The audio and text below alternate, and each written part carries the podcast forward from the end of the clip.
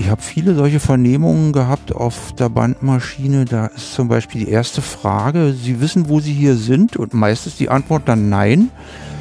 Ja, Sie sind hier bei der Bezirksverwaltung Schwerin irgendwas oder Neubrandenburg, ganz egal, beim Ministerium für Staatssicherheit und wir machen jetzt eine Befragung. Da kommen dann auch so Sätze, ja, wir haben schon mit Ihrem Mann gesprochen, der hat uns gesagt, das hat vielleicht nicht mal stattgefunden. Es war Misstrauen, was die angetrieben hat. Misstrauen gegenüber den eigenen Leuten im eigenen Land.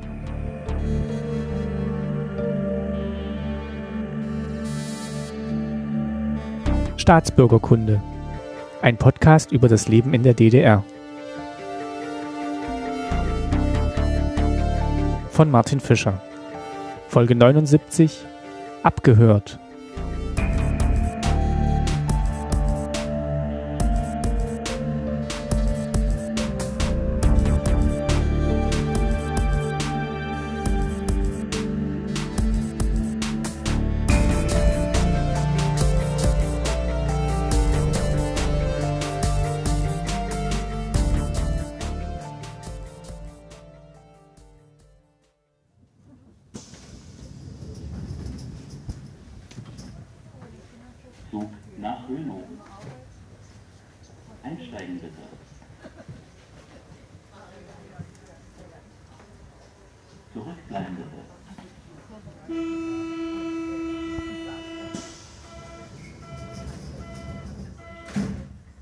Unsere Gespräche, die wir hier zum Beispiel in der U-Bahn führen, sind in der Regel nicht für die anderen Fahrgäste bestimmt.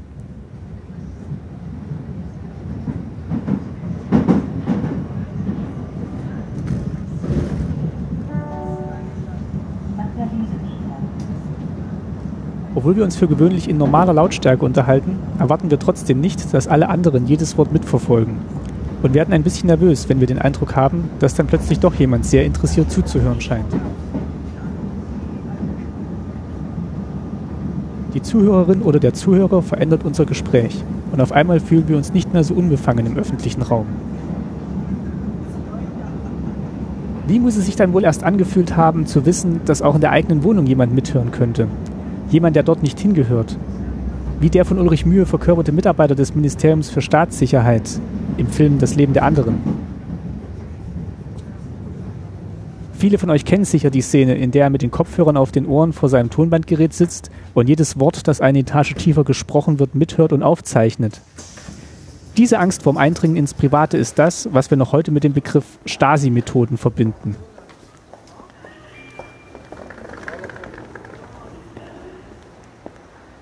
Was lagert in den Archiven und was passiert damit?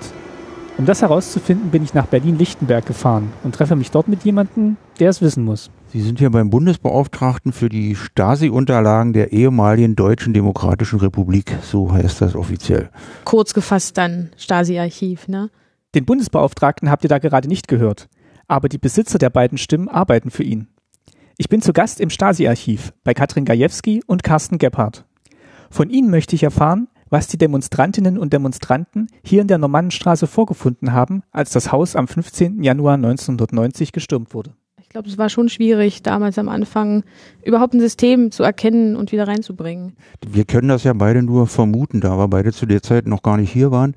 Man konnte wohl sehen anhand der Räume oder anhand der Dinge, die in den Räumen noch vorhanden waren, äh, dass hier eine große Hektik zum Schluss geherrscht haben muss. Genau wie die eigen benutzten Büros waren eben auch die Büros der Mitarbeiter damals gerade im Laufen und äh, es war halt alles stellenweise auch durcheinander und äh, der Zusammenhang war nicht immer so eindeutig sofort erkennbar, wieso, weshalb, warum jetzt diese Materialien in diesem Büro.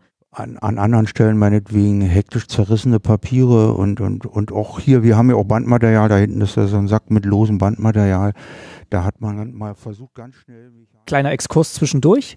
Aus so einem Sack Bandmaterial kann man auch noch ganz andere Töne herausholen. Können Sie gerne machen. Ja.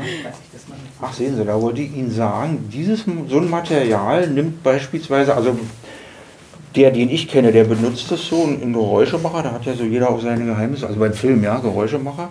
Der, den ich kenne und den ich in Babelsberg oft erlebt habe, der macht damit Schritte im Gras.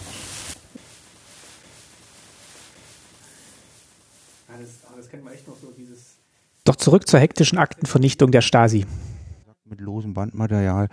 Da hat man dann mal versucht, ganz schnell mechanisch die Spulen, wo das drauf war, vorher zu zerbrechen, um das Zeug runterzuholen und irgendwie so, zumindest erstmal so zu hinterlassen, dass es nicht so ohne weiteres auswertbar ist für die, die dann vielleicht kommen. Das ja, ist aber mehr unsere Vermutung, wie gesagt, weil wir erst später dazugekommen sind.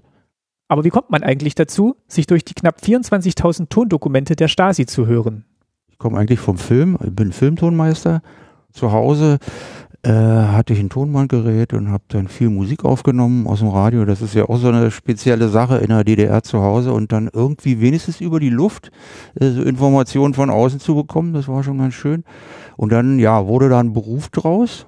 Und äh, da gab es in Babelsberg 2009 bei der Gesellschaft, bei der ich dort war, eine Insolvenz und ich musste mich auf die Suche machen nach neuer Arbeit und habe dann durch eine Kette von bestimmten Zufällen äh, eine Stellenausschreibung entdeckt und die verlangte vor allen Dingen Kenntnisse über analoge Tonträger, also Magnetband, Kassette und so weiter.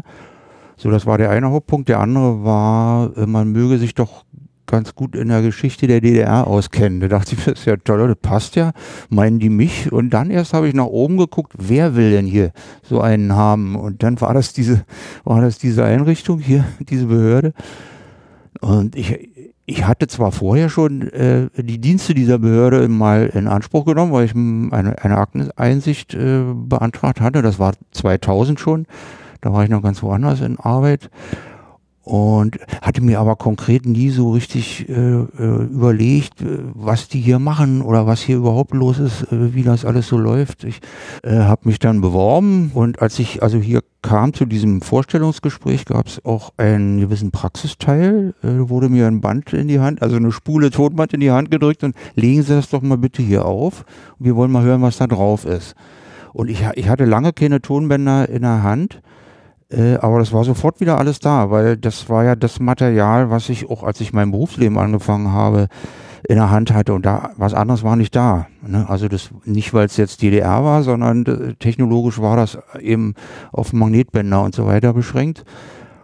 Und dann ist mir das auch gelungen, die Sache da abzuspielen und ich kriegte Gott sei Dank noch so ein paar kleine fiese Einzelheiten, die so im Hintergrund noch dabei waren, auch noch raus und vielleicht hat das auch den Ausschlag gegeben, dass ich dann hier äh, eingestellt wurde.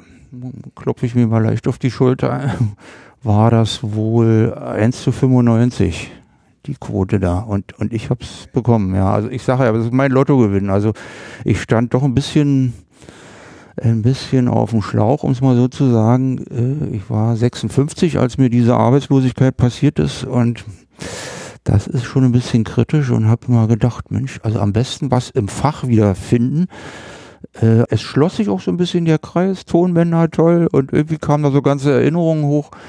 Und natürlich auch in, in Verknüpfung mit den ganzen äh, Digitalisierungsmaschinchen, die wir hier so haben.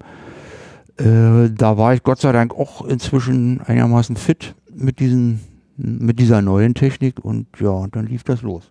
2007 habe ich hier meine Ausbildung zum FAMI gemacht. FAMI ist ein Fachangestellter für Medien- und Informationsdienste, da dann mit der Fachrichtung Archiv und natürlich dann hm, 2010 erfolgreich abgeschlossen und wurde dann auch übernommen hier in den Bereich direkt im Audio. Nachdem die Ausbildung dann abgeschlossen wurde, gab es dann halt so einen gewissen Stellenpool, der halt für die Azubis dann möglich war. Und da hat man sich natürlich schon so ausgeguckt, in welche Richtung man gerne möchte. Und ähm, in meiner Ausbildungszeit war ich ziemlich lang hier im Ton und muss meine Sache auch gut gemacht haben, weswegen man mich dann auch eben genommen hat. Und ähm, wie gesagt, bin am, am Anfang erstmal mit einer kleinen Stelle hier im Ton eingestiegen, habe dann aber noch nicht an der Digitalisierung gearbeitet sofort, sondern gab bei mir erstmal Thema Bestandserhaltung und überhaupt erstmal ranführen an die äh, Audiomaterialien und so weiter. Und ähm, ja, habe dran Gefallen gefunden und war dann irgendwann langsam ein bisschen neidisch darauf, eben was die Herren machen durften. Und ich dachte immer, ich darf das nicht machen und ich darf immer nur mal so reinhören, aber nicht selber halt äh, richtig ran an die Digitalisierung. Naja, und dann heißt es eben Arbeitserfahrungen sammeln und alle möglichen Infos, die man von den Kollegen mitnehmen kann, auch mitnehmen. Ne, irgendwann gehen die dann auch mal. Da möchte man ja alles äh, Mögliche noch mitnehmen. Und 2014 habe, wurde dann hier eine Stelle frei im Digitalisierungsbereich. Ja, und dann hat es dann eben sozusagen mit einem nochmaligen Bewerbungsverfahren hat es dann auch geklappt. Und dann durfte ich dann auch jetzt selber digitalisieren. Wie viele Kollegen sind insgesamt hier beschäftigt? Also in der Digitalisierung sind wir gerade zu dritt hier hinten. Es fehlt nur ein Kollege, der ist heute nicht da. Und ansonsten sind wir nur wir drei. Und diese drei arbeiten sich durch das Material. Durch sehr viel Material. Also das war der, der Stand vom Oktober 2016. Wir haben digitalisiert 16.075 Stunden, also Ton, geht um Tonmaterial. Ne? Mhm. Das sind 670 Tage oder 1,8 Jahre. Zum Durchhören. Also wenn jemand Zum- so viel Zeit hätte, könnte er sich hinsetzen und äh, ähm, 1,8 Jahre hören. Wahnsinn. Hm, ist schon eine Menge. Äh, Ich glaube, der größte Teil sind sogenannte oder technisch exakt ausgedrückt Magnetbänder. 6,25 Millimeter breit und so, sogenannter Schnürsenkel, wie der Tontechniker gesagt hat früher. Ähm, ja, das ist der größte Teil, meist auf Spulen oder zum Teil auf Wickelkern, wenn es an die großen 1000 Meter Bänder geht. Ähm, und dann gibt es eine Vielzahl von äh, Kassetten konfektioniertem Material, aber eben nicht einheitlich, weil äh, aus der Zeit, aus der das alles kommt, braucht, äh, bevor sich dann, oder sa- sagen wir so, bevor sich da ein einheitlicher Standard durchgesetzt hat, äh, hat jeder Hersteller seine Kassettenform gebaut, einfach um, um die Konkurrenz draußen zu halten. Und da gibt's Mikrokassetten, Minikassetten, so für, für Diktiergeräte und, und diese ganz herkömmliche Audiokassette, wie wir sie auch noch kennen aus der DDR. ähm, also das war hier alles vertreten und offenbar gab es auch die Mittel, also die finanziellen Mittel für das Ministerium für Staatssicherheit, sich solche äh, Apparaturen auch zu kaufen. Denn diese, wie ich sagte, Mikro- oder Minikassetten, das waren fast ausschließlich Fabrikate aus der Bundesrepublik. Oder wenn Sie sehen, so, so ein Gerät hier, das, was hier aufrecht steht, dieses Bandgerät, so ein halbprofessionelles ist das. Ist das jetzt eine Rehbox? Ich glaube ja. Also das war aus den Beständen des Ministeriums. Und äh, da hätte sich damals jeder Tonbandamateur, also aber alle vollständig alle zehn Finger nach abgeleckt, einschließlich meiner Person, sowas zu Hause zu haben, um seine Musik aufzuspielen. Äh, das hatten die hier, um Telefonanrufe äh, zu, zu äh, aufzuzeichnen. Und, und davon nicht nur eins, also davon gab es richtig viele. Also da ist richtig Geld ausgegeben worden für, für solche Technik. Sicher immer mit der Begründung, dass man ja über alles über alle wissen muss. Die Vielfalt der Tonaufnahmen ist ja auch ziemlich groß und es gibt sowohl solche Berichte, die dann eben so gesprochen wurden, dass sie ein anderer Mitarbeiter oder später nochmal verschriftlich werden konnten. Das gibt's auch. Ähm, Dann wirklich auch so diesen Duktus, den man dann immer so im Gelesenen wiederfindet, diese, ja, wurde konspiriert und äh, er der- gibt dann auch der eben mit, Konspiration mit zugeführt. äh, ne, Punkt, Komma, Absatz. Also wie so äh, ein Diktat gesprochen. Ja, Okay. genau. Richtig. Ja, Neue. Zeile, Absatz und dann also für die Mhm. für die Kollegin wahrscheinlich die Die ist dann Phono- ja, Stenotypistin oder wie Ja. die sich nannten, die also auch einen Kopfhörer dann drauf hatten und das abgeschrieben haben. Mhm. Da wir hier ausschließlich mit Audiomaterialien arbeiten, von denen wir aber wissen, dass die zum Teil, wenn es Vernehmungen sind, äh, auch verschriftlicht wurden. Das heißt, das, was auf den Bändern war an Aussagen, ist also alles nochmal abgeschrieben worden. Wie, wie das jetzt sich mengenmäßig verhält, könnte ich gar nicht. Ich könnte mir aber doch, ich könnte mir vorstellen, es gibt mehr Papiermaterial, weil zum Teil diese Bänder mehrfach bespielt worden sind. Also man hat den nächsten Delinquenten, sage ich mal, in, in Anführungsstrichen jetzt beim Wickel und äh, dann sind Bänder, die schon mal benutzt worden sind, einfach wieder äh, genommen worden und das ist einfach überspielt worden, weil das andere halt schon verschriftlicht war. Also die Vielfältigkeit von Telefonüberwachung, Raumüberwachung, Prozesse, ähm, IM-Berichte und so weiter ist, glaube ich, genauso vielfältig wie im Schriftgut. hinzu kommen Mitschnitte von Reden führender Politiker zu Dokumentationszwecken. Also ich denke mal, wenn es um Herrn Mielke ging, dann auf jeden Immer. Fall immer. Ne? Auch bei, auch bei festlichen Ja, Empfängen zum ja. Beispiel, wo dann irgendwann die Sektgläser klingen, das ist alles, Mhm. äh, gibt's alles als Audiomaterial. Hm. Da kann man dann zum Beispiel Erich Mielke hören, wie er über die Jugend spricht. Für ihre weitere Arbeit.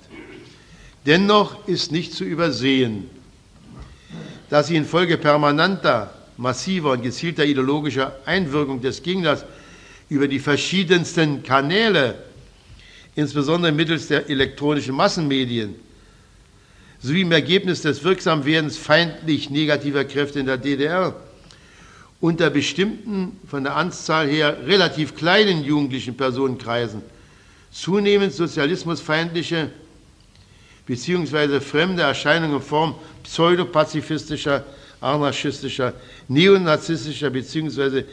neofaschistischer, aber neonazistischer bzw. neofaschistischer, aber besonders dekadenter Denk- und Verhaltensweisen zeigen. Dabei handelt es sich besonders um solche nach westlichen Verhaltensmustern auftretende Kräfte wie Punks, Shihens, Heavy, Heavy Metals und deren Sympathisanten. Aber auch um in jüngster Zeit in das operative Blickfeld geratene sogenannte Kuffits, ja. Gut, das reicht jetzt so. ähm, ja, äh, wir lachen da jetzt, aber hätte da im Saal jemand gelacht, wäre das gar nicht, gar nicht cool gewesen. Also war alles todernst und äh, nur wenn er einen Witz gemacht hat, dann durften die anderen auch ja. mal dann, ne? Mhm. Ja, aber sonst nicht. Steht dann auf den Bändern auch immer drauf, hier Mielke-Rede vom Ach, schön 3. August äh, und dann hier Teil, Teil 1 von 3. Nein, nein, also es, natürlich gibt es Bänder auch bei Prozessen, da ist dann stellenweise der Prozessverlauf mit draufgeschrieben, Namen, Zahlen, Daten, Fakten. Aber wir haben auch stellenweise Bänder, die hatten damals nicht mal eine Hülle. Die haben dann jetzt einfach eine Umverpackung bekommen, wo dann auch ein Schildchen draufkommt, äh, war vorher nicht verpackt. Also es kommt auch eben vor, dass wir völlig ohne Zusammenhang, auch ohne Provenienz, also wir wissen nicht, wo kommt jetzt überhaupt das Band, die Kassette so richtig her. Es gab dann wahrscheinlich auch Fälle, da lagen, wie gesagt, Tonbänder oder Kassetten in den Büros der Mitarbeiter, wo dann kein Zusammenhang möglich war, wo man nicht sagen konnte, warum hatte der das jetzt äh, überhaupt bei sich liegen. Und da sind dann natürlich, da ist dann der Bereich der Erschließung wieder, ne? Sozusagen da, um festzustellen, wieso, weshalb, warum, wo kommt's her, aus welchem Grund und dann kommt eben die inhaltliche Erschließung. Das ist dann aber eben der andere Bereich bei uns im Audio. So, gerade eben war es relativ ruhig. Dann vielleicht mal den etwas lautstarken Vernehmer aus der Bezirksverwaltung Halle. Mhm. Ähm, mach mal vorsichtshalber gleich leiser. Und dann drehe ich auch mal hier ein bisschen runter. Ja, der, also. Der kommt hier so übergangsmäßig. Also der ist offenbar mitten in der Vernehmung. Ja, ne? mitten in der Vernehmung von einer Person und ähm, fällt eben dadurch auf, dass er einfach extrem lautstark und auf diese Person einwirkend äh, ist. Und sowas äh, fällt natürlich raus. Also sowas merken wir uns dann. Ne? Das sieht schon an der Wellenform, also ja. im Vergleich zu gerade eben, also schlägt jetzt wirklich nach oben Auf und überall Fall. hinaus. Und, ähm so, und schauen wir mal. Vermutlich mal die Garage, wenn wir Scheiße gebaut zu sagen, ihr so und so ist das gewesen. Mal Schlussstrich ziehen und das nicht auf ewig ausdehnen. Was hören Sie mit Ihren Frechheiten gefehlt? Ihre Frechheiten, Ihr freche Schwindel, das ist doch gar nicht zu viel. Und dann noch provozieren wollen hier mit hämischen Grinsen und was weiß ich nicht alles.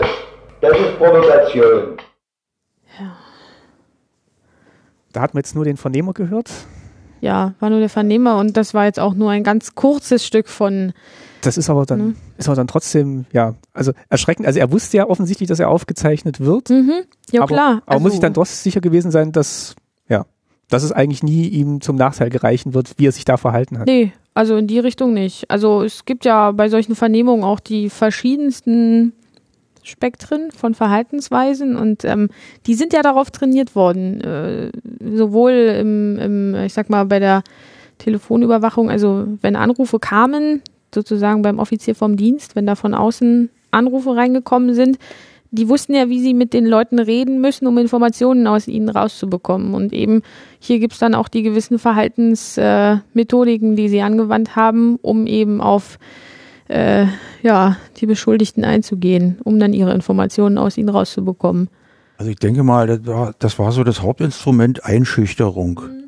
Das hat auch in den meisten Fällen funktioniert. Man, wir haben es ja auch alle schon gehört, dass äh, irgendwann Leute halten lange dagegen, aber irgendwann gibt es so einen Punkt, wo die einknicken einfach entweder weinen oder oder aus irgendwelchen anderen Gründen dann äh, ja praktisch weich werden oder ihre Persönlichkeit aufgeben, weil das immer immer äh, so mit mit sie sind immer Druck ausgesetzt und äh, ja offenbar meinte man man war ja sofort Staatsfeind, wenn, wenn irgendwas, wenn irgendwas nicht äh, so linienkonform war oder es gab irgend so ein Eckchen an ihnen, wo, die, wo, wo denn Mitarbeiter des Ministeriums da zugriffen oder eingehakt haben. Da muss also irgendwas gewesen sein. Also äh, war man erstmal oder zumindest potenzieller Staatsfeind.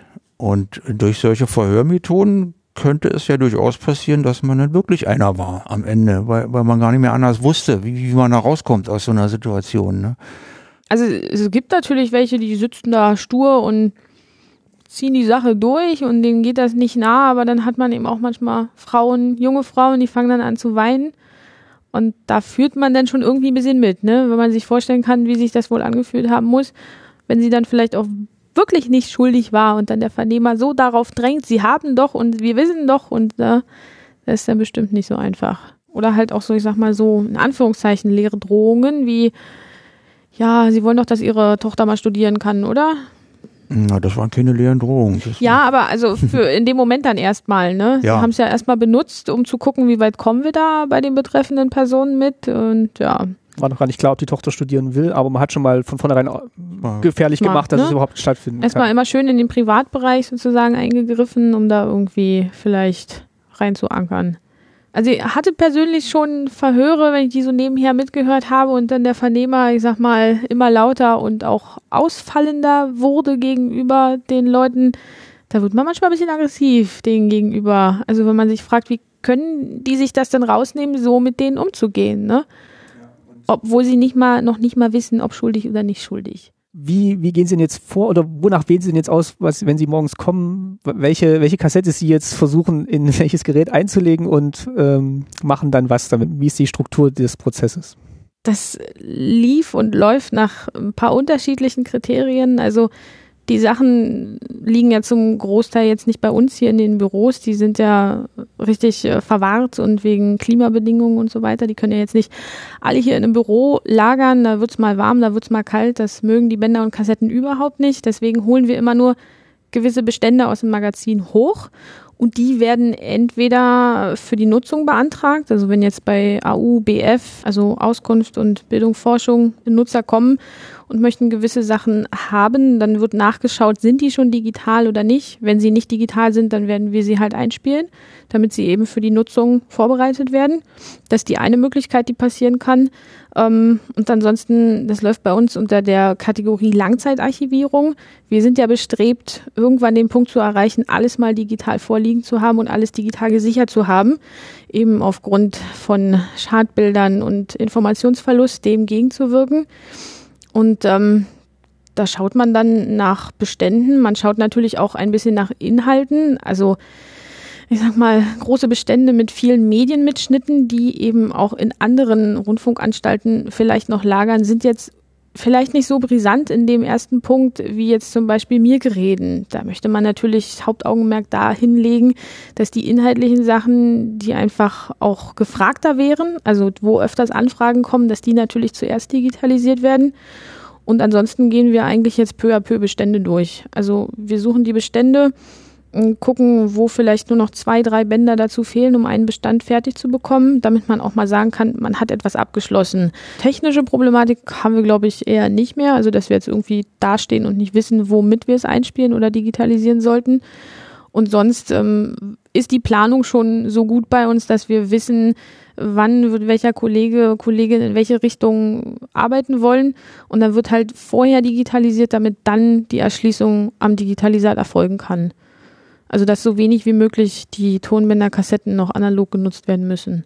Mein, also wir sind ja schon bestrebt, ähm, dass sozusagen die analoge Arbeit weniger wird. Ne? Also dass die Mitarbeiter diese, diese Erschließung vornehmen, dass die hauptsächlich an den Digitalisaten arbeiten können. Inwieweit dürfen Sie denn dieses Material überhaupt verändern und inwieweit müssen Sie dann immer mit Kopien arbeiten, um halt das Original möglichst original zu behalten? Also Veränderung eigentlich gar nicht. Äh, Wir haben die Auflage, es ist so, wir spielen so nah am Original ein wie nur möglich. sogenannte Raumüberwachung, wie wir das nennen, also verwandte Wohnungen kann man dazu auch sagen. Die sind zwar akustisch zum großen Teil unbefriedigend, weil ja das Mikrofon irgendwo sein Hm. musste, wo man es nicht findet oder wo man es nicht entdeckt. Und trotz Westtechnik wahrscheinlich noch nicht so weit wie heutige Mikrofone.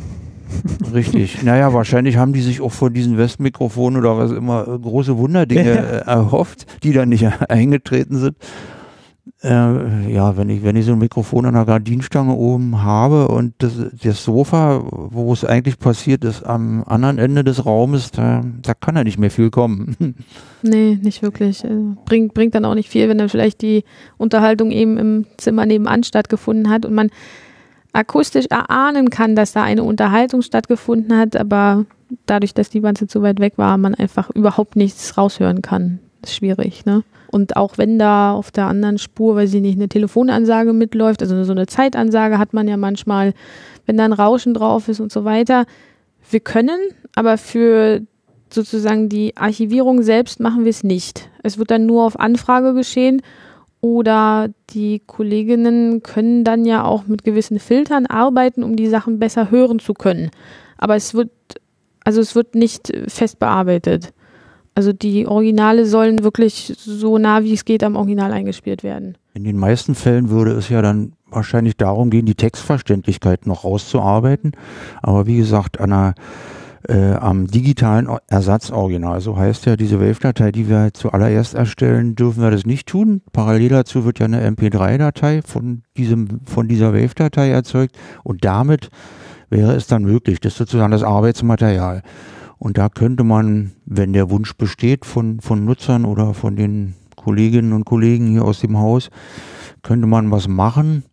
Oder äh, so, soweit ich das kenne, eben aus dem Film- und Fernsehbereich noch äh, die Journalisten meinetwegen, die jetzt solche Materialien bekommen, lassen das erstmal so, tragen das alles zusammen, was sie da für ihre Tonmischung brauchen und stellen es dann da in den Zusammenhang. Und dann äh, ergibt sich mitunter akustisch noch was anderes. Und die schrauben dann so ein bisschen an den Filtern äh, aber wie gesagt, äh, Ersatzoriginal, obwohl es, muss ich ja sagen, als alter Tontechniker, es einem manchmal schon in den Fingern juckt, ja, ach Mensch, hier könnte man da damit, damit. Nein, darf nicht und erst sozusagen mit der MP3-Kopie kann man es machen. Die Unterlagen und damit auch Tondokumente sollen nicht in Archivschränken schlummern, sondern werden für Bürger, Forscher und Medien verwahrt und zur Verfügung gestellt. Besondere Aufmerksamkeit ist aber dann erforderlich, sobald es um Namen von Personen geht.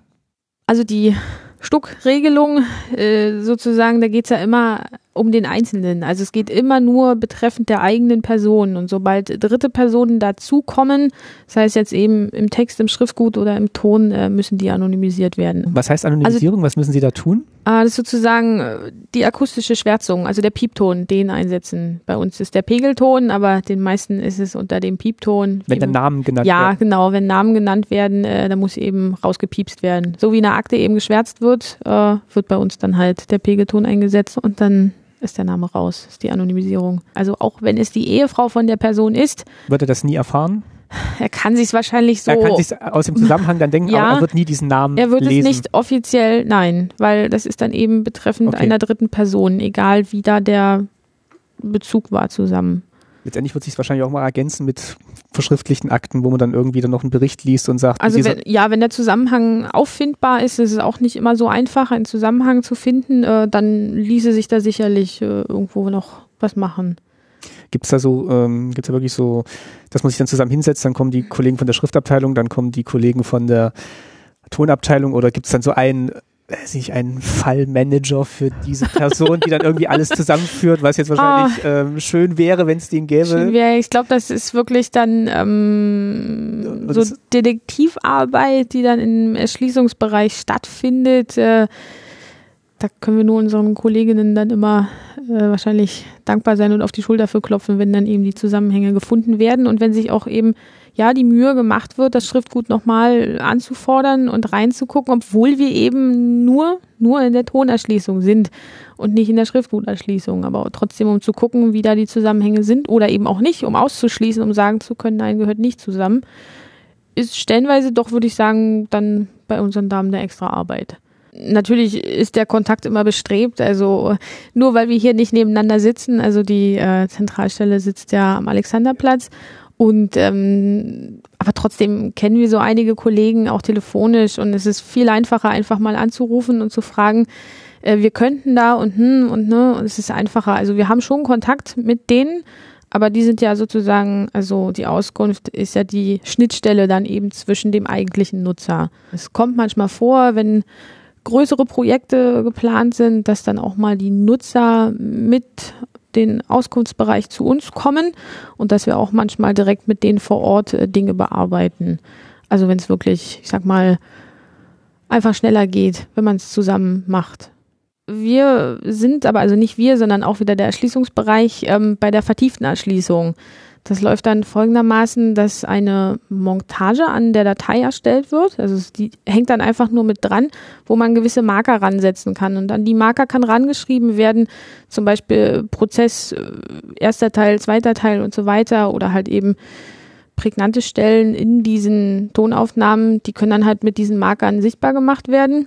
Und wenn eben die Bereiche anfordern und wir sehen, ah, da wurde diese vertiefte Erschließung schon vorgenommen, dann kriegen die auch diese Markerlisten mit. Das ist natürlich für die Mitarbeiter viel, ja, ich sag mal, komfortabler, so eine Liste durchzugucken und so, ach, da ist genau der Teil, den jetzt der Nutzer haben wollte. Da muss nämlich ne, der Mitarbeiterkollege nicht drüben alles durchklicken und mühsam irgendwie durchsuchen. Wenn man da jetzt irgendwie einen Prozess hat mit sonst wie vielen Stunden, äh, wäre ein bisschen zu viel verlangt, dass sie das dann alles einzeln durchklicken. Aber das ist eine sehr zeitaufwendige Geschichte mit dieser vertieften Erschließung. Deswegen wird das dann, selbst wenn wir alles digital haben, auch nochmal eine ganze Weile dauern, bis dann eben soweit ist zu sagen, wir haben alles vertieft erschlossen. Vielleicht zum Abschluss nochmal, was würden Sie sich denn wünschen? Ähm, was, was kann denn, brauchen Sie brauchen Sie noch mehr, mehr Leute, mehr Technik oder was, was ist denn, was, wo denken Sie denn, äh, das, das wäre noch ein Ansatzpunkt, wie man auch vielleicht mit dem Material später anders noch arbeiten könnte? Ist es vielleicht, dass man sich mehr wünscht, dass es öffentlicher wird, was, was hier getan wird noch? Also jetzt akut wäre gerade erstmal, wir bräuchten natürlich noch, wenn dann Hilfe ne, beim Digitalisieren. Man sieht ja trotz dessen, dass wir drei sind, äh, ja, kann man wahrscheinlich bei sowas nie genug Mitarbeiter haben, also sowohl im Digitalisieren als auch beim Erschließen. Und ähm, aber ich glaube, so von den Dingen, wie es sich entwickelt, was die Nutzung angeht und auch die Aufarbeitung, glaube ich, ist das alles auf einem guten Wege und läuft auch gut. Also was Thema Ausstellungen angeht und so weiter, ähm, würde ich sagen, müssen wir uns nicht verstecken. Ich denke auch mal, die Resonanz in der Öffentlichkeit ist ja, ja auch genau. nach wie vor da und auch das ähm, ja. ja das Wohlwollen der Arbeit der, der Behörde gegenüber. Ja. Also ich denke mal, da ist auch erstmal keine, keine Gefahr. Nee, deswegen gibt es ja auch, ne, Tag der offenen Tür und Bürgertag, deswegen machen wir es ja auch und versuchen dann eben den Interessierten, die es wirklich interessiert, auch äh, mitzugeben, was tun wir hier, warum tun wir das? Und ähm, von daher, glaube ich, sind wir da ganz, ganz gut dabei. Ja, die, die Echos sind eigentlich immer ganz gut. Ja. Wenn, und die Behörde nimmt, glaube ich, auch so jede Gelegenheit wahr, wenn so, mhm. so Öffentlichkeitstage äh, sind. Also nicht nur selbstveranstaltete, sondern auch wenn äh, Tag der Museen ist oder, oder Tag der Archive. Sowas wird dann immer gerne mitgenommen.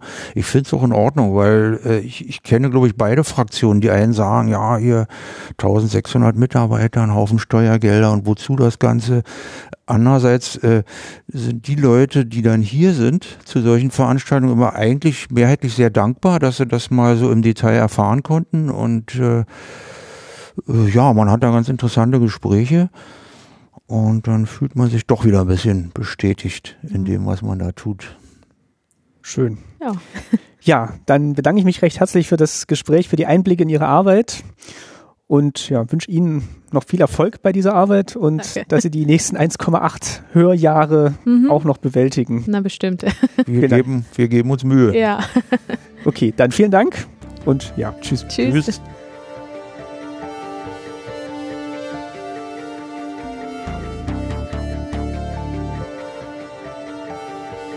Ein Aspekt der Arbeit mit den Aufnahmen hat mich nach unserem Gespräch dann aber doch noch weiter beschäftigt. Die Transkription des Gesagten. Denn es macht manchmal dann doch einen Unterschied, wie man etwas sagt.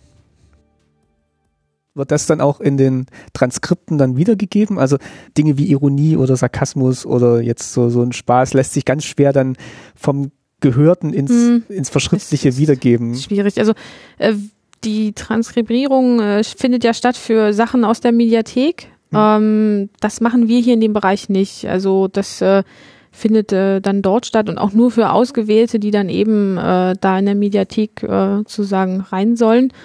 Ähm, aber ja, es stimmt, den Unterschied akustisch zu machen äh, und dann eben in verschriftlicher Form ist, glaube ich, fast unmöglich. Also ist ja wie wenn man ein Buch liest und jeder malt sich in seinem Kopf anders aus, wie die Person da wohl gerade sich anhört.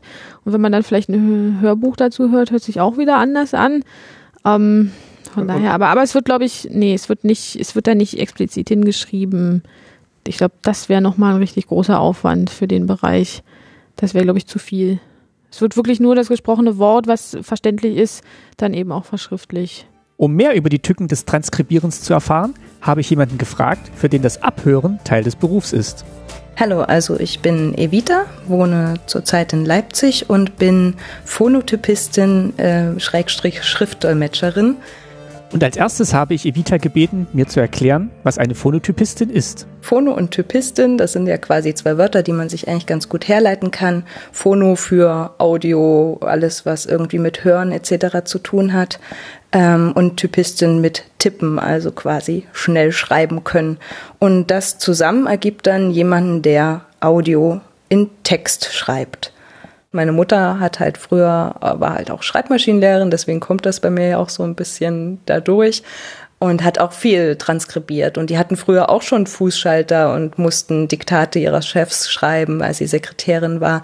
Also die Systeme gab es früher auch schon so, nur dass meine Mutter halt dann auf einer großen Schreibmaschine geschrieben hat und wahrscheinlich das Pedal auch fünfmal so groß war und das Tonbandgerät ein bisschen umständlicher zu bedienen und so. Das, ähm, das hat sich im Grunde eigentlich nur vereinfacht, aber geändert hat sich es nicht wirklich.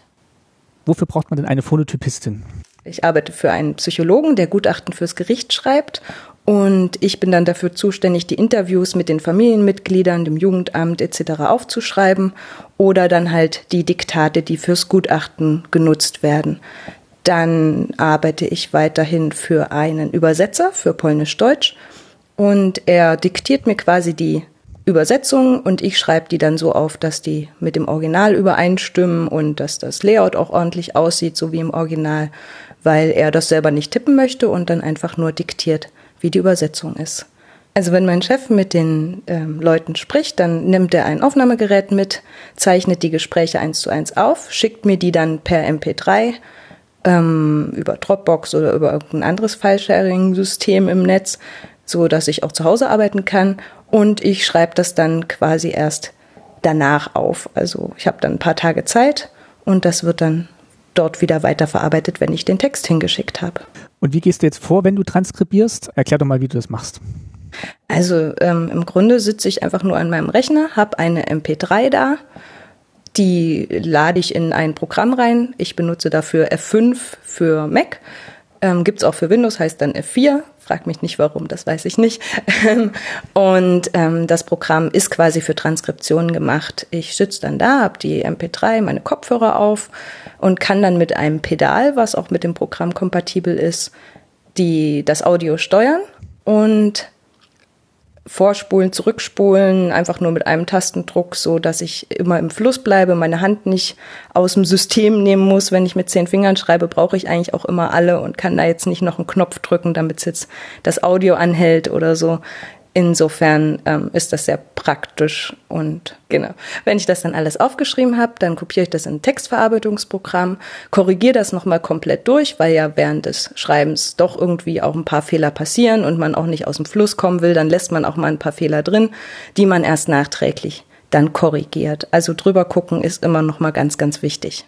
Klingt ganz schön zeitaufwendig. Vielleicht fragt ihr euch zu dem Zeitpunkt auch, warum man die Arbeit nicht einfach vom Computer erledigen lässt. Die automatische Spracherkennung soll doch inzwischen ganz passabel funktionieren, wollen uns zumindest die Anbieter solcher Systeme plausibel machen. Evita kennt aber auch die Tücken solcher Systeme. Bei Spracherkennungssoftware ist es ja sowieso so, dass die ähm, Grammatik noch nicht erkannt wird. Das heißt, wenn ich einen ganz normalen Satz sage, erkennt es nicht, dass irgendwann ein Komma oder ein Punkt ist oder ein Einschub, irgendwie sowas oder ein Satz abgebrochen wurde und ganz neu begonnen wurde. Ähm, das kann so eine Spracherkennungssoftware halt noch nicht. Das muss man dann immer mitsagen. Also so ein Satz klingt dann, wenn ich in die Schule gehe, Komma, gehe ich mit dem Bus oder fahre ich mit dem Bus, Punkt. Und das muss man aber alles sagen, sonst, sonst erkennt das Programm nicht, dass das jetzt irgendwie zusammengehört oder zwei Sätze sind oder sowas.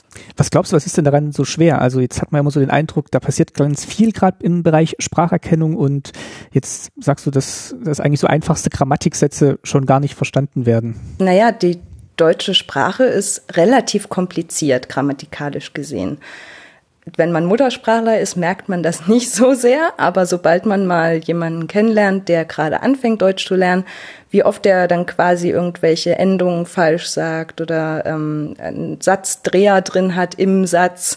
Selbst im ganz normalen deutschen Gesprochenen, wenn man mal so ein Interview hört, merkt man, wie falsch man eigentlich spricht und das alles eigentlich gar nicht zusammenpasst und das eigentlich auch gar nicht aufgeschrieben gehört, weil es dafür nicht gemacht ist, sondern einfach nur für die Kommunikation dient. Und das kann so eine Software einfach noch nicht leisten. Da braucht es dann doch nochmal den Kopf dazu, der das rausfiltert. Korrigierst du dann auch falsche Sätze, wenn du transkribierst? Also ich versuche natürlich immer den Duktus des Sprechenden beizubehalten, weil man daran auch oft erkennt, wie ist der so drauf, was, was für ein Bildungsniveau hat er vielleicht sogar ähm, oder kann er sehr eloquent sprechen. Aber manchmal ist es halt auch ziemlich schlimm, wenn dann halt so ein Satz gar nicht stimmt, dann versuche ich den Sinn rauszufinden und vielleicht noch ein kleines Wort ähm, mit einzufügen oder den Satzbau ein bisschen umzustellen, so dass er logischer ist, auch während man es liest, dass man versteht, ach so, wenn der das so gesagt hat, dann wird er das wohl so gemeint haben und wenn ich das lese, verstehe ich das jetzt so besser. Wie frei bist du denn in dem, was du da noch ergänzt bzw. interpretierst? Na, dieses Interpretieren versuche ich so gut wie möglich tatsächlich rauszulassen. Also ich will schon die eins zu eins Hörsituationen wiedergeben, bin da relativ unfrei, würde ich jetzt sagen.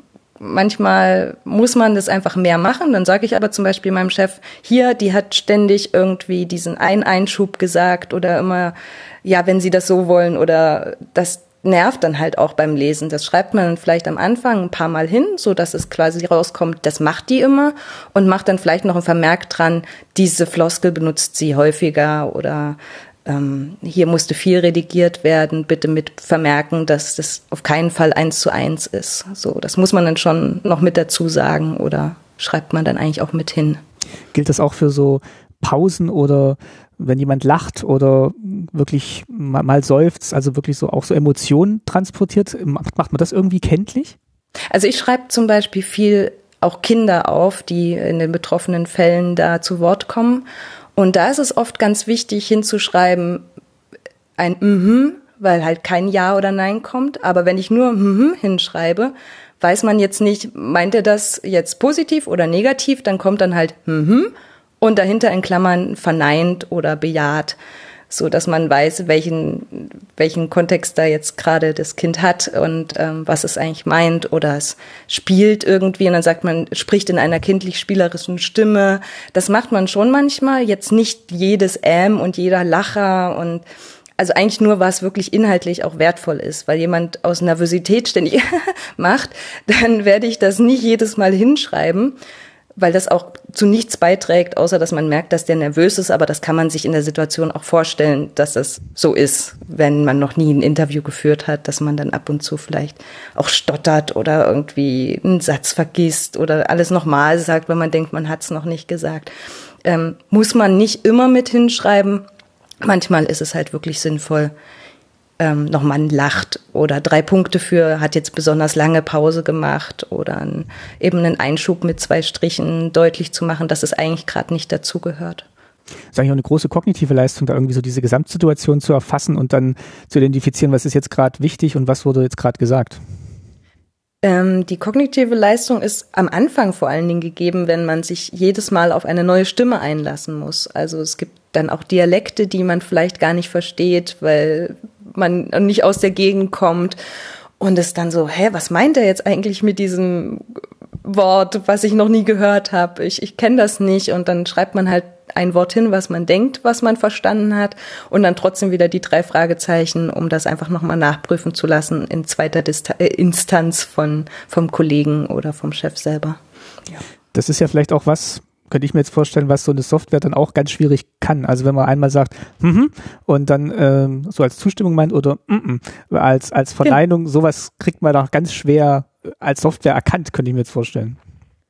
Wahrscheinlich fast gar nicht. Also der würde dann wahrscheinlich tatsächlich hinschreiben, dass jetzt gerade nichts passiert ist, weil es ja auch Räusperer und sowas erkennt ja so eine Software auch als Räusperer. Also wenn man einmal macht, kann das ja genauso dasselbe sein. Nur dass es halt ein Räuspern ist. Woher soll das Programm das jetzt wissen? Und das lässt es meistens komplett raus. Auch AMs, die jetzt nicht so lang sind, filtern die irgendwie schon raus, obwohl ich nicht weiß, wie die das machen. Aber die stehen dann auch meistens nicht da oder das erkennt halt irgendein blödsinniges Wort, was gar nichts damit zu tun hat. Hast du so ergänzend solche Software im Einsatz? Nicht mehr. Also ich habe das mal gemacht, aber die Korrektur dauert halt super lange, weil die Software auch oft Wörter erkennt, die man nicht gesagt hat. Das Problem daran ist, dass es Wörter erkennt, also es schreibt irgendwas hin. Und du musst also jedes Wort nochmal kontrollieren, ob es wirklich das Wort ist, was du jetzt auch meintest, weil es im Textfluss nicht zu sehen ist, dass da jetzt ein falsches Wort drin steht. Wenn ich mich mal in einem Wort verdrehe, wenn ich tippe, dann sehe ich dann, oh, es ist rot unterstrichen, ich habe wahrscheinlich das CH als HC hingeschrieben und kann das sofort rauskorrigieren. Es ist aber wahnsinnig selten, dass wenn man etwas mittippt selber, ein komplett anderes Wort hinschreibt. Ich habe ja mit den Mitarbeiterinnen im Stasi-Archiv gesprochen, die eben auch für die Digitalisierung zuständig sind von den Tonaufnahmen dort. Mhm. Das ist jetzt nicht der Bereich, der dann später auch inhaltlich damit arbeitet, aber da wird auch alles, ja, ich glaube auch von Hand transkribiert und ich könnte mir vorstellen, das ist auch deswegen, weil es da eben auch wirklich um sehr sensible Informationen geht und man sich da eigentlich keinen Fehler erlauben darf. Ja, genau. Das ist ja auch so ein bisschen der Grund eben, warum man die Maschinen das noch nicht alles selber machen lässt, sondern gerade bei solchen Akten, Dokumenten, auch Gerichtssachen geht es ja ganz oft darum, dass es wirklich genau das sein muss, wie es gesagt wurde und dass man eben nicht danach sagen kann, das habe ich aber nie gesagt. Das haben wir auch ganz oft, deswegen machen wir das auch bei uns auf der Arbeit, dass wir wirklich alles aufschreiben, was gesagt wird, so dass im Anschluss, wenn es wirklich darum geht, quasi eine Be Beweislage zu haben, dann klar ist, nein, doch, das hast du so gesagt, dann kann der Mensch aber immer noch sagen, okay, das habe ich aber so nicht gemeint. Äh, kann sein, dass ich das so gesagt habe, aber diese ähm, diese Eindeutigkeit von, das ist aber wirklich genau so gewesen. Deswegen haben wir das ja auch aufgezeichnet und ähm, damit wir genau das nochmal danach bearbeiten können oder danach nochmal ähm, analysieren können. Ich kann Evita verstehen. Wenn man wirklich darauf vertrauen muss, dass jedes Wort und jeder Name korrekt erkannt wird, sind menschliche Ohren den Computeralgorithmen aktuell noch überlegen. Aber das ändert sich. Georg Holzmann beschäftigt sich beruflich ebenfalls mit Aufnahmen. Er will sie verbessern und optimieren. Sein Service auf Phonic kommt auch bei der Produktion meines Podcasts zum Einsatz. Auf Phonic analysiert Audiomaterial, passt die Lautstärke unterschiedlicher Quellen an und kann sogar störende Hintergrundgeräusche herausfiltern. Aktuell beschäftigt sich Georg ebenfalls mit automatischer Transkription und Spracherkennung und ich habe ihn nach dem aktuellen Stand der Technik befragt. Also was, was ich glaube, dass der große Unterschied zu zu noch vor ein paar Jahren oder zu, zu den, vor allem zu den Systemen, die damals in der, bei der Stasi verwendet worden ist, ist, dass man eben heute eine viel, viel größere Möglichkeit hat, solche, solche großen Datenmengen automatisiert auszuwerten. Das fängt eben einerseits an bei, bei Spracherkennung, die viel besser geworden ist. Hm, die muss jetzt gar nicht 100% funktionieren, aber zusätzlich gibt es eben auch Algorithmen zur äh, Sprechererkennung, also wo man, wie, wie das im Facebook auch macht, zum Beispiel mit Bildern natürlich, also die haben ganz viele Bilder, hm, die mit verschiedenen Namen getaggt werden und dann kann man natürlich äh, die Systeme trainieren, dass sie das dann auch woanders erkennen. Kann man das bei Audio natürlich auch ähnlich machen. Und äh, wenn man mal davon ausgeht, dass jetzt äh, gewisse Organisationen viel Aufwand und Zeit da hineinstecken, dann können die sicher äh, Datensätze aufbauen, mit denen man schon einmal gut rausfindet, wer wo sein soll. Das kann dann schon mal gewisse Systeme triggern. Okay, da müssen wir genauer reinschauen. Zusätzlich kann man natürlich äh, nach gewissen Keywords suchen, also gewisse Themen, die vorkommen sollen. Und äh, genau bei dieser Auswertung, das war ja, glaube ich, früher ein großer, großes Problem für die Stasi, dass sie einfach nicht nachgekommen sind, dieses, ganzes, dieses ganze Material anzuhören oder zu sichten und, und aufzuarbeiten. Also es ist vom Prinzip her nicht kompliziert, so ein Spracherkennungssystem zu bauen. Aber je besser das funktionieren soll, desto mehr Daten braucht man, um dieses Modell trainieren zu können. Und desto mehr Rechenleistung braucht man natürlich auch, um diese Daten verwenden zu können und, und verarbeiten zu können. Also es ist jetzt nichts, was jemand in, in, am Wochenende zu Hause mal programmiert oder so. Aber auch wenn es kompliziert ist, existieren natürlich diese Systeme bereits und also die größten Firmen im, im IT-Bereich arbeiten alle an diesem Thema, also Spracherkennung und auch Spracherzeugung und so weiter. Und naja, es ist schon im Moment ziemlich viel Drive drinnen und zwar seit circa, naja, seit circa zehn Jahren vielleicht oder sogar ein bisschen weniger. Das hat einerseits damit zu tun, dass äh, gewisse algorithmische Modelle, also zum Beispiel gewisse Arten von neuronalen Netzwerken, die man, mit denen man früher schon viel experimentiert hat, äh, die dann sozusagen wieder ein bisschen ad acta gelegt worden sind, weil wir gesagt haben, okay, das funktioniert anscheinend eh nicht so gut wie andere Modelle, aber die sozusagen jetzt wieder ihr großes Revival haben, eben auf dem Grund, dass es jetzt viel mehr Daten gibt, also von Firmen wie Google, Facebook und so weiter, und eben, dass man diese Modelle, dass die eben sehr rechenaufwendig sind und man Mhm. die, die ähm, Infrastruktur braucht dazu, um diese rechnen zu können, also verteilte Grafik-Processing Units und so weiter. Und in den letzten Jahren ist das eben mehr und mehr möglich geworden und gerade in den letzten Jahren sind eben alle, zum Beispiel jetzt spezifisch im Spracherkennungsbereich, sind alle Systeme von älteren Modellen auf, auf diese neueren Modellen gewechselt. Und deswegen ist im Moment gerade sehr viel Drive drinnen. Natürlich stößt es dann auch Anwendungen äh, an, wie Amazon Echo und so weiter und so fort. Also diese ganzen Sprachsteuerungsgeräte. Ah, das ist auch schon enorm spooky, irgendwie so einen Computer in der Bude zu haben mit einem Mikrofon, über den man eigentlich keinerlei Kontrolle hat. Und das Schlimme ist, selbst ich finde mehrere davon in meiner Wohnung. Ja, und das ist Linus Neumann, mein letzter Gast in dieser Folge. Ja, ich beruflich beschäftige ich mich hauptsächlich mit IT-Sicherheit, also ich oder beziehungsweise mit IT-Unsicherheit ähm, und ähm, habe schon immer irgendwie ein ein Interesse für Politik und Gesellschaft gehabt und dann im, insbesondere wie dieses spannende Internet und die schönen Computer unsere Gesellschaft verändern und ähm, ja, bin da seit, weiß ich nicht, seit vielen, seit vielen Jahren in diesem Bereich aktiv als Autor bei Netzpolitik.org früher, ähm, inzwischen ähm, im Chaos Computer Club einer der, eine der Personen, die ähm, für den Chaos Computer Club Öffentlichkeitsarbeit machen und unsere Positionen nach außen vertreten. Und in dem Podcast Logbuch Netzpolitik gebe ich da äh, zusammen mit Tim Pritlaff auch nochmal so gut wie wöchentlich irgendwie meinen Senf dazu. Wie ist das denn nun mit all den schönen neuen elektronischen Geräten, die wir in unseren Wohnungen herumliegen und herumstehen haben? Hören die uns wirklich pausenlos ab? Was mir wichtig ist, ist, dass es eben einen Unterschied dazwischen gibt, dass einerseits selbstverständlich jetzt mal prinzipiell äh, wenn wir nicht zu paranoid sind, jedes Gerät, was ein Mikrofon und irgendein WLAN-Chip hat oder ein Bluetooth-Chip äh, potenziell zum Abhören genutzt werden kann oder irgendeine Form von Konnektivität. Ich habe hier auf dem Schreibtisch noch so ein Telefon stehen. Ja, all diese Geräte sind technisch dazu in der Lage, als Wanzen benutzt und programmiert zu werden. So, das ist, erstmal klar. Die Frage ist, ob das auch wirklich jemand macht und wirklich jemand hinbekommt. Das steht nochmal auf einem anderen Blatt.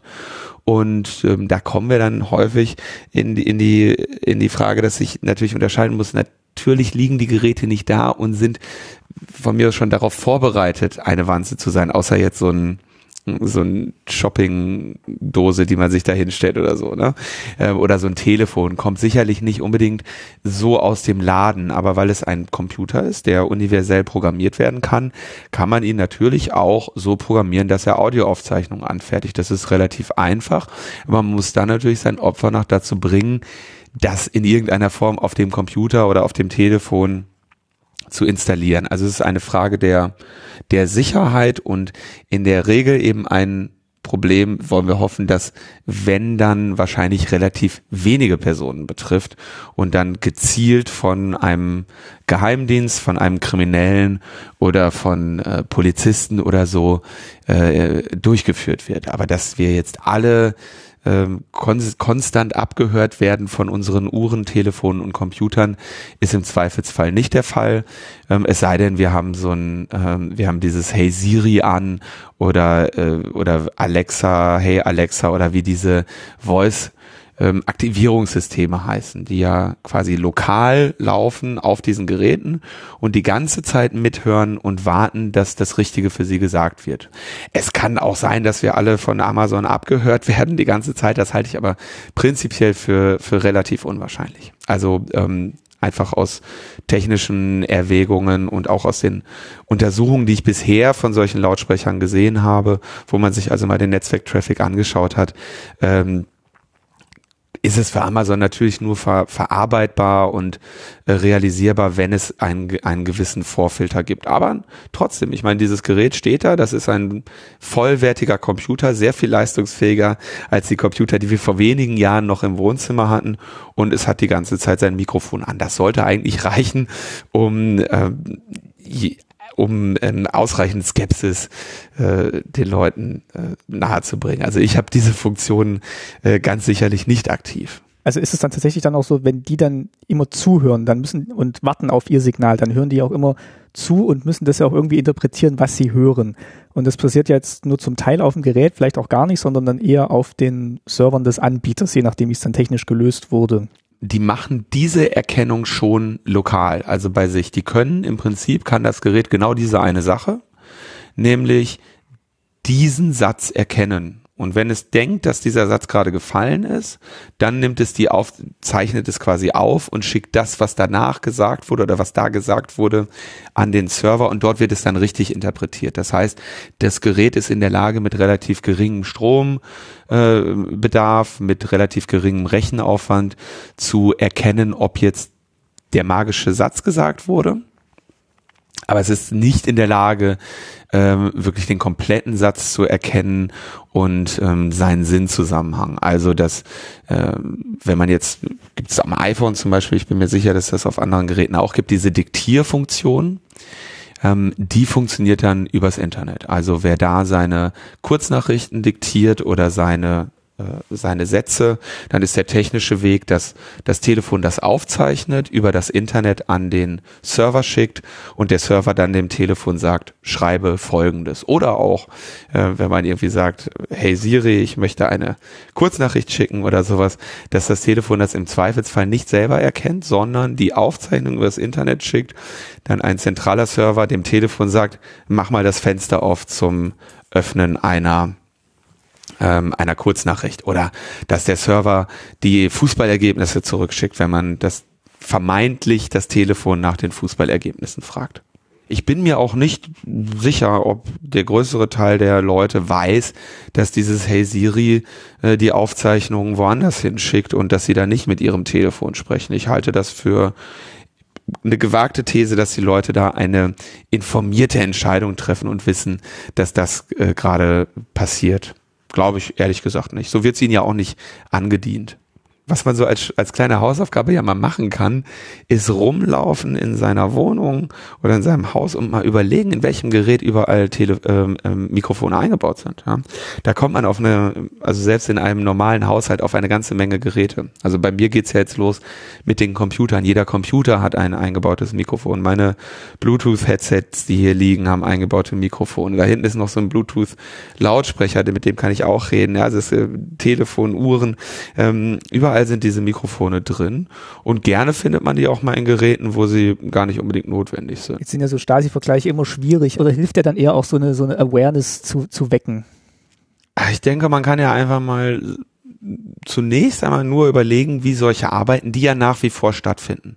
Ähm, die Stasi unterscheidet sich ja von anderen Inlandsgeheimdiensten, die wir jetzt in Deutschland haben, nur dadurch, dass wir sagen, das war jetzt ein, ein, ein böser Geheimdienst, der hat Böses getan. Ja, ähm, technisch macht er aber natürlich das Gleiche und technisch machen auch macht das Bundesamt für Verfassungsschutz heute auch nichts anderes, nur zu einem mit einem anderen Ziel. Ja, also man sagt jetzt, das Bundesamt für Verfassungsschutz tut etwas Gutes und missbraucht seine Macht nicht. Technisch haben aber deutsche Inlandsgeheimdienste früher genau das Gleiche gemacht. Ähm, die Stasi hat es halt, glaube ich, einfach ein bisschen in die Spitze, auf die Spitze getrieben, was das Misstrauen gegen die eigene Bevölkerung angeht, was das Säen von Misstrauen jetzt in, in Wohneinheiten oder sowas angeht. Aber technisch hat nie ein Geheimdienst sich irgendwelche Grenzen gesetzt. Ähm, wenn man mal nur auf dieser technischen Ebene schaut, ist es heute einfach sehr viel, ähm, sehr viel eleganter möglich, ich spreche nicht davon, dass es gemacht wird, aber es ist sehr viel eleganter möglich. Dadurch, dass diese ganze Technik digital ist, haben haben wir, hätte der Geheimdienst nicht am Ende äh, eine, eine riesige Sammlung an Tonbändern, die unsortiert sind. Ja, wenn wir von Telefonüberwachung heutzutage in digitalen Telefonnetzen reden, dann können diese Aufzeichnungen direkt wunderschön sortiert und digital einsortiert werden. Wir können sie inzwischen teilweise direkt live äh, transkribieren und haben am Ende eine Volltextsuche über solche Aufzeichnungen. Ähm, sowas wie eine Doppelung kommt nicht vor, weil man das alles schön zentral digital ähm, verwalten kann. Das heißt, diese Arbeit ähm, wird prinzipiell einfacher weniger manuell. Man muss nicht mehr in eine Wohnung einbrechen, um diese abzuhören. Ähm, wir haben schon vor, also ich glaube, das war 2011, da habe ich bei Netzpolitik.org damals schon über äh, so, so Bundespolizei-Wanzen äh, geschrieben, da, wo damals viel geleakt ist. Da wurden damals schon im Prinzip Telefone genutzt. Also äh, man gibt sich als, als Polizist oder als Geheimdienster heute nicht mehr der Gefahr hin, äh, eine Wanze in einen Wohnraum oder in, in, ein, in einen irgendwo hinzubringen und diese auch wieder wegholen zu müssen. Ja, und die, oder die, das Tonband wechseln zu müssen. Die Dinger Funken weg und wir nutzen dafür äh, das, das Mobilfunknetz. Also diese Arbeit ist einfacher geworden. Ähm, also auch Geheimdienste profitieren von der Digitalisierung. Und wenn diese Arbeit einfacher wird, dann skaliert sie natürlich auch besser. Das heißt nicht unbedingt in Deutschland, aber in anderen Staaten äh, kommt sowas dann auch gerne zum Einsatz. Da werden natürlich die Segnungen der Digitalisierung ähm, gerne entgegengenommen.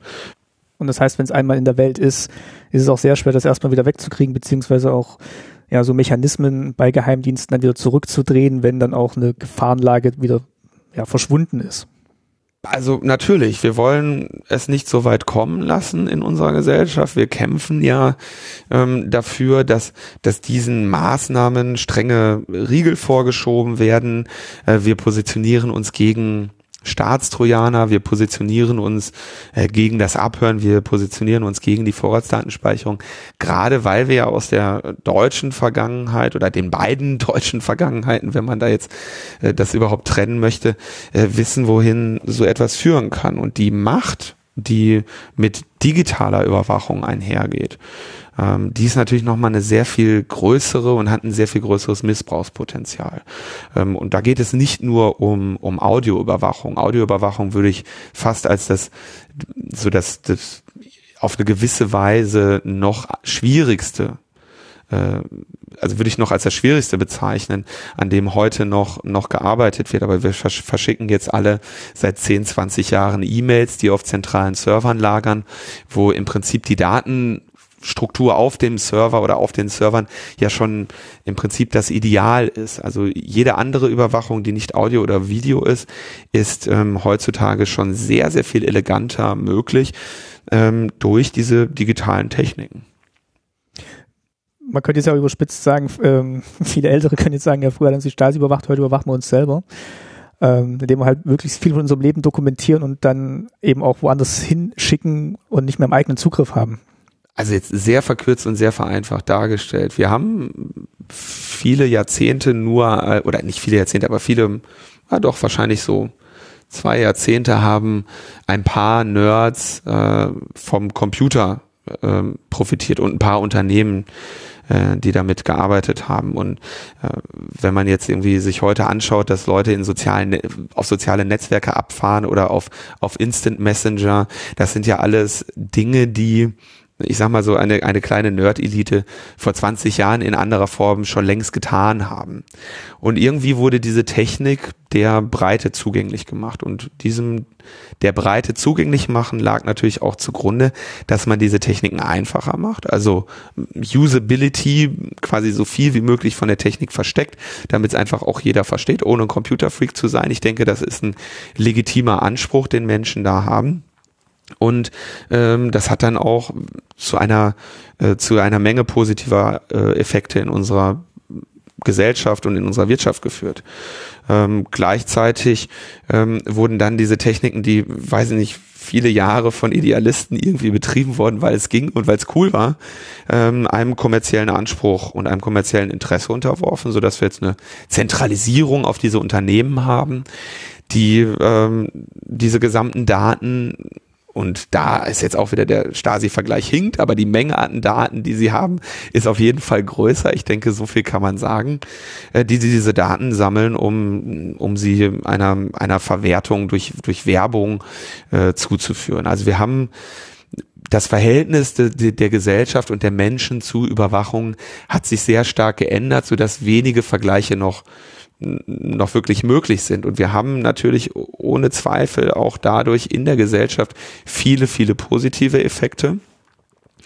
Ähm, wir müssen uns nur überlegen, was passiert, wenn diese Transition irgendwann abgeschlossen ist und wir eigentlich nur noch einige wenige riesige Unternehmen haben, die im Prinzip keine Ahnung, überwachen, ob wir stehen oder sitzen gerade und uns, uns, uns dabei helfen abzunehmen äh, oder äh, uns jeden Wunsch von den Lippen ablesen, weil wir ihn in ihre Serverfarm diktieren oder jeden Text, den wir vermeintlich schreiben, ähm, für uns schreiben, weil wir ihn der Cloud diktieren, da müssen wir uns natürlich sehr große Sorgen darüber machen, was passiert, wenn diese Unternehmen oder ein Staat, in dem sie ansässig sind, die Macht die mit diesem ganzen Wissen einhergeht, irgendwann einmal missbrauchen möchte. Und das sieht dann schlecht aus für uns. Zum Abschluss vielleicht nochmal gefragt, ist vielleicht jetzt auch eine große Frage zum Abschluss, wenn du sagst, wir müssen uns das klar machen, glaubst du, wir machen uns das alle zusammen richtig klar und treffen Entscheidungen aufgrund dieser Klarmachung? Also ich meine jetzt nicht nur wir als Nutzer, sondern auch die Medien, die darüber berichten, die Gerichte, die Urteile fällen, die Politiker, die Gesetze erlassen. Ähm, sind die alle so auf dem Stand oder sind wir alle auf dem Stand oder haben wir überhaupt die Pflicht, immer auf dem aktuellen Stand zu sein und muss man sich nicht einfach auch mal zurücklehnen können und sagen, ähm, die da oben werden schon das Richtige für mich entscheiden. Inwieweit muss jetzt jeder Einzelne und jeder einzelne Teilnehmer der Gesellschaft über das aktuelle, den aktuellen technischen Stand und das Machbare informiert sein? Ist jetzt eine das, große Frage, äh, aber. Ja, ich glaube, ich glaube, diese Frage ist in der Tat sehr, eine sehr große und ich weiß keine Antwort darauf. Das wird irgendwann ähm, wahrscheinlich sowas wie die Geschichte uns sagen. Ähm, um mal noch einen, einen wirklich wilden und an vielen Haaren herbeigezwungenen Vergleich zu bemühen. Wir haben als Menschheit irgendwann das Auto erfunden. Und wir haben irgendwie unseren Umgang damit gefunden. Und wir haben Menschen, die diese Fahrzeuge bedienen können und keinerlei Ahnung haben, äh, wie ein Motor funktioniert oder was überhaupt eine Kupplung ist und was die genau macht. Ja, die wissen, sie müssen die treten, bevor sie den Gang wechseln. Ja, und wenn da eine rote Ampel ist, dann müssen sie bremsen. Und mit diesem Wissen funktioniert's. Und ähm, ich gl glaube, dass wir so in, in der Entwicklung unserer Gesellschaft irgendwann herausfinden müssen, was so das Minimalwissen ist, was ein Mensch über Computer haben muss.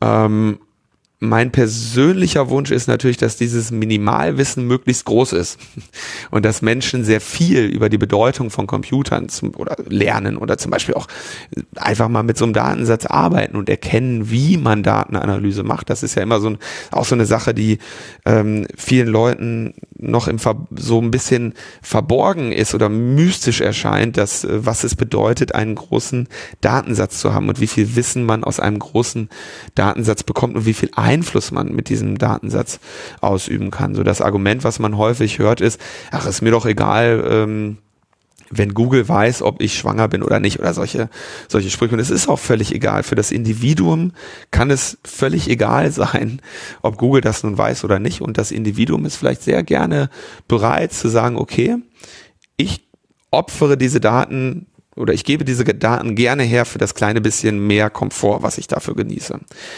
Ähm, die Falle liegt aber darin, dass wir eher als Gesellschaft vor einem Problem stehen und nicht als, als Individuen, denn das, was wir durch diese zentralen Datensammlungen aufgeben oder abgeben, ist Macht über uns alle. Und diese Macht geht nicht durch die, kommt nicht aus dem einzelnen Datum, sondern daraus, dass alles an einer zentralen Stelle liegt. Und ich hoffe, dass wir als Gesellschaft diese Kurve nochmal irgendwie kriegen. Im Moment sieht's aber echt nicht danach aus. Und früher oder später werden wir da auch äußerst negative ähm, Effekte haben. Und dann wird es irgendwann vielleicht einmal notwendig sein, dass wir alle wie die Irren äh, diese Technik wieder loswerden und, äh, und darauf angewiesen sind, dass wir noch von A nach B kommen, ohne irgendwo digital erfasst zu werden. Und das wird zunehmend schwierig. Und das kann natürlich dann irgendwann auch mal schlecht sein, wenn wir, äh, wenn wir irgendwann die falschen Politiker wählen oder ein anderes Land den falschen Politiker mhm. wählt, das sehr viel Einfluss über uns hat. Also gerade diese Computerisierung von Alltagsgegenständen ähm, potenziert das Problem natürlich nochmal. Früher hatten wir jetzt vielleicht so ein, maximal zwei Computer mit so einem Mikrofon in der Wohnung. Dann kam vielleicht irgendwann noch so ein Telefon dazu. Ähm, in der Zukunft wird einfach überall einer drin sein.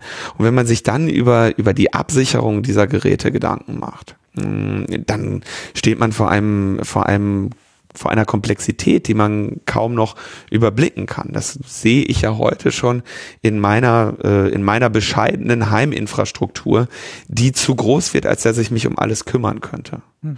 Und ähm, gleichzeitig haben wir bei vielen Geräten ähm, heute schon sehr geringe Preise. Ja, also es ist ja, wir haben jetzt äh, smarte Lampen, wir haben smarte Kühlschränke und wir haben smarte Hasse nicht gesehen. Die kommen aber alle von Herstellern, die ihre Expertise darin haben, Kühlschränke oder Lampen zu bauen. Und die sind jetzt gezwungen, diese Dinger smart zu machen und können den Preis aber nur ein kleines bisschen dafür erhöhen. Ähm, das heißt, sie müssen ihre Entwicklungskosten gering halten. Und wir haben ja am laufenden Band irgendwelche Sicherheitsprobleme in, in Lampen, in Kühlschränken und hast du nicht gesehen. Ja, inzwischen die Smart-Fernseher können jetzt äh, mit einer einfachen Antenne gehackt werden. Also die Probleme, die da nochmal entstehen, sind sehr viel größer. Und es liegt primär daran, dass wir einen Fachkräftemangel im, im Bereich der IT-Sicherheit haben, weltweit.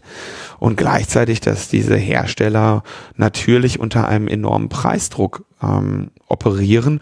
Und wir als Kunden 2017 einfach erwarten, dass an unserem Fernseher eine Netzwerkbuchse dran ist und auch nicht einsehen, für diesen Fernseher deshalb mehr zu bezahlen. Das heißt, da, da entwickeln sich jetzt ganz äh, computerfremde Produktkategorien, ähm, zu vollwertigen Computern mit allerlei Sensoren und werden uns in Zukunft noch das ein oder andere Mal ziemliche Kopfschmerzen bereiten. Schön wäre es ja, also um da nochmal kurz die Position des Compu Chaos Computer Clubs mit reinzubringen, ähm, das von den Leuten zu erwarten, dass sie sich darum kümmern, äh, ist, denke ich, illusorisch. Aber zumindest von den Herstellern, die uns den Scheiß verkaufen, kann man erwarten, dass sie diese Dinger in irgendwie wenigstens auf einem aktuellen Stand halten und uns dafür Updates geben. Und damit geht es ja in der Regel schon los. Die Geräte werden ausgeliefert. Ähm, es gibt danach nie wieder ähm, Updates oder so. Und inzwischen werden das, wenn wir jetzt an das Mirai-Botnet denken, äh, nicht nur Sicherheitsrisiken für Individuen, sondern auch da wieder für unsere Gesellschaft, weil auf einmal ein paar hunderttausend Videoüberwachungskameras in der Lage sind, Netzwerkangriffe auf ganze Staaten auszuüben, um da das Internet zum Erlahmen zu bringen. Also diese Probleme äh, potenzieren sich wieder auf eine gesellschaftliche Ebene und weniger oft auf die Individuen hat halt jede Generation dann so ihre, ihre Kämpfe zu führen. Ne? Also muss jetzt nicht mehr gegen die Stasi sein und den Geheimdienst im eigenen Land. Gut, das führt man vielleicht auch noch. Aber es sind halt du bist halt nie fertig, damit wachsam zu sein. Das kommt immer aus irgendwie unterschiedlichen Richtungen.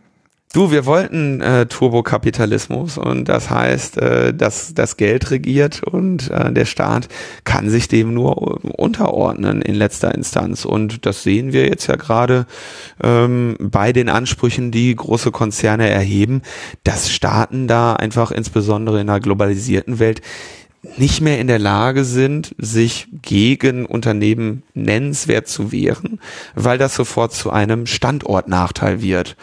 Und ähm, wir haben uns eben entschieden, dass in Zukunft äh, multinationale Konzerne ähm, entscheiden, wo es lang geht und haften dem Modell an, dass wir dann am Ende mit unserem Konsumverhalten äh, dieses Gesellschaftsmodell noch irgendwie steuern und kontrollieren können. Hoffen wir mal so, da, äh, hoffen wir mal, dass das auch so äh, kommen wird. Und damit sind wir am Ende angekommen, dieser Folge übers Abhören, damals und heute. Lasst ihr schon den Blick durch eure Umgebung schweifen, wo überall Geräte stehen könnten, die ein Mikrofon haben? Manchen Dingen sieht man es auf den ersten Blick gar nicht an. Und selbst die Mitarbeiterinnen und Mitarbeiter der Stasi wurden manchmal Opfer ihrer eigenen Methoden. Nach all der Dystopie gibt es zum Abschluss noch ein Fundstück aus dem Stasi-Archiv. Fällt euch was auf beim Hören? Katrin Gajewski löst im Anschluss das Rätsel auf. Sagen wir so, ich bin ungefähr in 20 Minuten hier fertig, denke ich mir. Ja, komm ich nochmal vorbei. Ja? ja? Gut, dann brauchen Sie nicht ja, zu verraten, wo Sie wohnen und ich. Ich kann jetzt sagen, hier oben im Technikbereich, wo ist ein. Aber ist er da die Treppen wieder hochgestiefelt? Ist mir schon eine Erleichterung, wenn Sie, wissen dann schneller Bescheid, wo, wo, wo Sie sind. Mhm. Können ja sehen, ob man das dann auch wieder.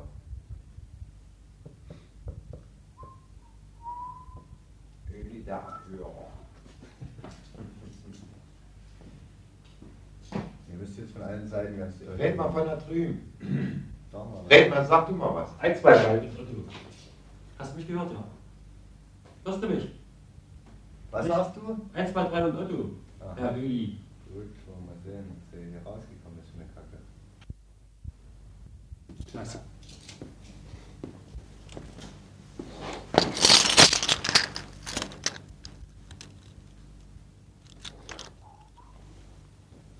Ja, ne, Schwester, diesen Blumenbottich, den hätte ich ja nicht hingestellt.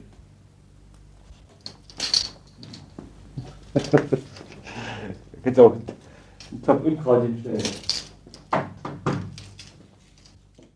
Also, die Sache war ja nun die, sie waren eigentlich erst dabei, die Installation äh, vorzunehmen. Wie kann es dann sein, dass eine Aufnahme davon da ist? Es gab schon eine Wanze eben in diesem Blumenpottich. Zum Schluss, die, wo, die, wo das Signal ja. sehr direkt ah, wird. okay. Ja, das ist ein bisschen, ja, ne, lustig sozusagen, ähm, ein, eine Panne geschehen. Äh, es gab eben schon eine Wanze und die wurde dann eben erst im Laufe der nochmaligen Verwanzung wohl erst gefunden.